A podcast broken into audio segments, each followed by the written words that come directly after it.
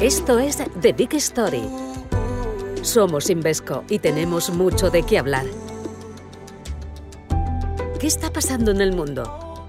¿Cuáles son las últimas tendencias de inversión? Conectando. Hola, muchas gracias por acompañarnos en un episodio más de The Big Story. Soy Jaime Gea y hoy me acompaña Alberto Granados para hablar sobre inversión en value. ¿Por qué invertir en, este estilo de inversión en estos momentos? Pero antes de empezar, tenemos que recordar que este podcast está destinado única y exclusivamente a inversores profesionales en España y que al invertir hay capital en riesgo. En esta ocasión vamos a hablar de inversión value ¿Por qué apostar ahora por este estilo de inversión y dónde pueden encontrarse las mayores oportunidades en este modelo? Creemos que es relativamente eh, un buen momento para tener un posicionamiento value por el entorno económico. Históricamente, los periodos con altos tipos de interés e inflación elevada han sido mejores para este estilo de inversión que para el resto. Es decir, los tipos de interés altos no suelen ser favorables para la renta variable en general pero su impacto negativo se minimiza en las empresas value respecto a las empresas growth o quality. Por eso, el actual marco macro les beneficia porque suelen ser empresas muy establecidas, que muestran resultados históricamente estables y que se ven poco afectadas por una deuda limitada. Sin embargo, las empresas de crecimiento necesitan de unos tipos de interés bajos, porque al reducir las tasas de descuento se elevan sus valoraciones y porque suelen ser empresas altamente endeudadas. La inmensa mayoría de nosotros estará de acuerdo que es muy difícil que los tipos de interés vuelvan a los niveles de la década prodigiosa del growth, entre la crisis financiera y la pandemia. Sin embargo, estas compañías han ignorado desde el pasado verano en gran medida el aumento de los tipos de interés, por lo que creemos que los sectores growth se moverán a la baja para cerrar ese gap. Y en términos relativos, el extremo válido del mercado debería funcionar mejor. Bueno, Alberto, me gustaría que nos describieses eh, cuál es nuestro modelo value en Invesco. Eh, esa, lo que llamamos nosotros la transición hacia la calidad, o en inglés el quality transition. Pues muchas gracias, Jaime. Uno de los mantras que más se escuchan sobre la inversión value es que invierte únicamente en compañías con valoraciones bajas. En nuestro caso, en Invesco, es importante destacar que no invertimos en value solo por tener una valoración baja, sino que seleccionamos las compañías por sus fundamentales y sus posibilidades de cambio mejor.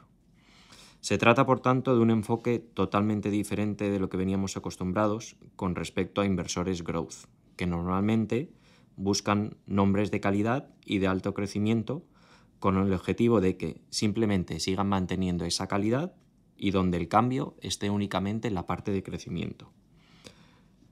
A este tipo de empresas lo llamamos compounders. Por tanto, nuestro enfoque es de transición a la calidad. Esto es debido a que pensamos que las mayores oportunidades aparecen en empresas que están experimentando esos cambios. Tradicionalmente hemos visto cómo el mercado valora más o menos correctamente a las empresas consolidadas, pero produce fallos a la hora de valorar la empresa que está en proceso de cambio tanto de un modelo bueno a otro mejor o incluso cuando la empresa está atravesando algún bache de carácter temporal y específico y donde el equipo directivo está realizando cambios para conseguir un modelo de negocio mejor. El equipo de Invesco busca activamente oportunidades donde el mercado ha pasado por alto esta voluntad y potencial de cambio. En otras palabras, donde las valoraciones no reflejan este potencial de transición a la calidad y por tanto son atractivas sus valoraciones. Aquí te quería preguntar, Jaime, em, con respecto a este estilo de inversión dentro de Invesco, ¿qué tipo de resultados o datos tenemos cuando invertimos en este modelo de quality transition o transición a la calidad? Pues bien, Alberto, los datos eh, históricos no dejan ninguna duda sobre el potencial de éxito de este modelo, siempre y cuando seamos capaces de identificar correctamente las compañías que estén en, ese camino de transición hacia la calidad, o lo que llamamos Quality Transition. Para medirlo, lo que hemos hecho ha sido clasificar todas las empresas del MSCI Europe eh, en cuatro cuartiles según su ratio ROIC, que el ROIC es la rentabilidad sobre el capital invertido eh, de esa empresa. Hemos hecho esa clasificación en un periodo de 10 años, eh, hasta finales del 2022, para poder comparar si las empresas seguían en ese mismo cuartil que al principio y qué rentabilidad habían obtenido. Según datos de Morgan Stanley, las principales empresas Quality Growth estaban inicialmente en un primer cuartil. Cinco años después, solo las, la mitad de ellas seguían en ese cuartil, con una rentabilidad anualizada del más 4%. Las que cayeron al resto de cuartiles inferiores generaron una rentabilidad de hasta un menos 8%. Sin embargo, si nos centramos en las empresas que se sitúan en el segundo cuartil, en el tercer cuartil o en el cuarto cuartil según ese ratio de ROIC, pero al cabo de cinco años habían mejorado entre un 30% y un 60% de estas empresas, dependiendo del cuartil inicial de procedencia, eh, las rentabilidades anualizadas pasan de entre el más 7% y el más 12%. Es decir, que podemos duplicar o triplicar esa rentabilidad. En este caso, el número de aciertos es inferior que en el primer caso. Es decir, la identificación de empresas en transición de calidad no es fácil, pero si se acierta, el potencial de rentabilidad es mucho mayor, incluso el triple que en el primer caso. Y ahí es donde aparece la gestión activa, nuestra gestión activa en Invesco, que se consiste en la selección de valores de fundamentales superiores al resto del mercado a través de un proceso riguroso y disciplinado. Y cerciorándonos el diálogo continuo con el equipo directivo. Este enfoque también puede verse favorecido por el entorno macroeconómico adecuado, tal y como hemos comentado al principio.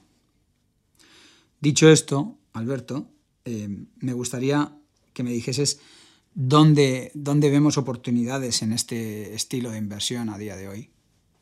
Pues muchas gracias, Jaime. Eh, yo te diría que como grandes oportunidades donde las vemos ahora mismo en el posicionamiento geográfico es en Europa y en Asia. Ambas regiones tienen en común que las valoraciones de las compañías value presentan un importante descuento respecto a las compañías que son más growth. Eh, seguramente esto podemos pensar que a lo largo del tiempo es insostenible y más teniendo en cuenta que estamos a las puertas de una posible desaceleración. Existen muchos análisis sobre aterrizajes suaves, eh, duros, pero en cualquiera de ellos, independientemente del tema macroeconómico, nos sentimos cómodos teniendo un margen de seguridad cuando invertimos. Existe cierta dispersión entre la parte más cíclica del mercado, que tiene valoraciones más atractivas, y la parte más growth y quality, que es más vulnerable debido a las elevadas valoraciones. En Europa, creemos que hay un impulso a favor del crecimiento interno, ya sea a través de infraestructuras, descarbonización o incluso la digitalización. Y sobre todo que vamos a ver una realocalización de las cadenas de suministro hacia el continente. El segmento más cíclico del mercado, como pueden ser el industrial, el energético o incluso el financiero, deberían beneficiarse de este movimiento, más que aquellas compañías growth que están más orientadas hacia el consumo. Con respecto a Asia, las valoraciones cotizan con un descuento más o menos del 20% con respecto a países desarrollados y la región se encuentra actualmente infraponderada en las carteras de los clientes. Además, se trata Asia de un mercado con un alto sesgo hacia el growth por su elevada exposición al sector de tecnología. Em, aquí, Jaime, te quería preguntar, eh, ¿cuál es el enfoque de Invesco a la hora de invertir con respecto a Europa y Asia y, qué posicionamiento temático podemos encontrar? Pues tanto en Europa como en Asia, eh, nuestro enfoque está muy orientado hacia las valoraciones, lo que llamamos el Valuation Driven Approach invertir en compañías con unas valoraciones atractivas, ¿no? porque eso de alguna manera nos da un margen de, seguridad a la hora de invertir en esas compañías. Pero también eh, yo diría que eh, nuestra estrategia es una estrategia eh, agnóstica de estilo, por así decirlo, no invertimos en un tipo de factor. Y eso pues, hace que tengamos pues, unas carteras muy bien equilibradas con respecto al posicionamiento sectorial. Si vamos más concretamente, en el caso de, Europa, Se trataría de aplicar eh, el enfoque basado en la transición a la calidad con una gestión muy activa basada en ese análisis bottom-up, haciendo un fuerte énfasis, haciendo un fuerte hincapié en las valoraciones. Desde el punto de vista sectorial, eh, incluso desde un punto de vista temático, los sectores que pensamos podrían ser protagonistas eh, son las industrias beneficiarias de una elevada inflación y altos tipos de interés, e incluso eh, los beneficiarios de la agenda verde europea hacia esa transición energética, las empresas cíclicas con valoraciones muy deprimidas e incluso aquellas compañías que van a entrar en esa fase de digitalización en, sus modelos de negocio. En el caso de Asia, nos gusta pensar, eh, además de este, de este enfoque hacia las valoraciones, también en un enfoque contrarian. ¿Qué significa esto de enfoque contrarian? Significa que en términos generales no invertimos en compañías que están de moda e incluso que, tienen, eh, que están siguiendo un cierto momentum eh, por parte del mercado.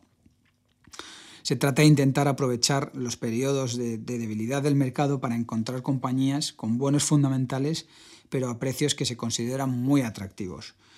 Desde un punto de vista sectorial o de posicionamiento, eh, nos gusta ese enfoque barbell, eh, pues que está eh, bien equiponderados los pesos, tanto en la parte más cíclica del mercado como en la parte más defensiva o incluso en la parte más eh, enfocada a las tecnológicas, ¿no? como es en, este caso de, la región asiática.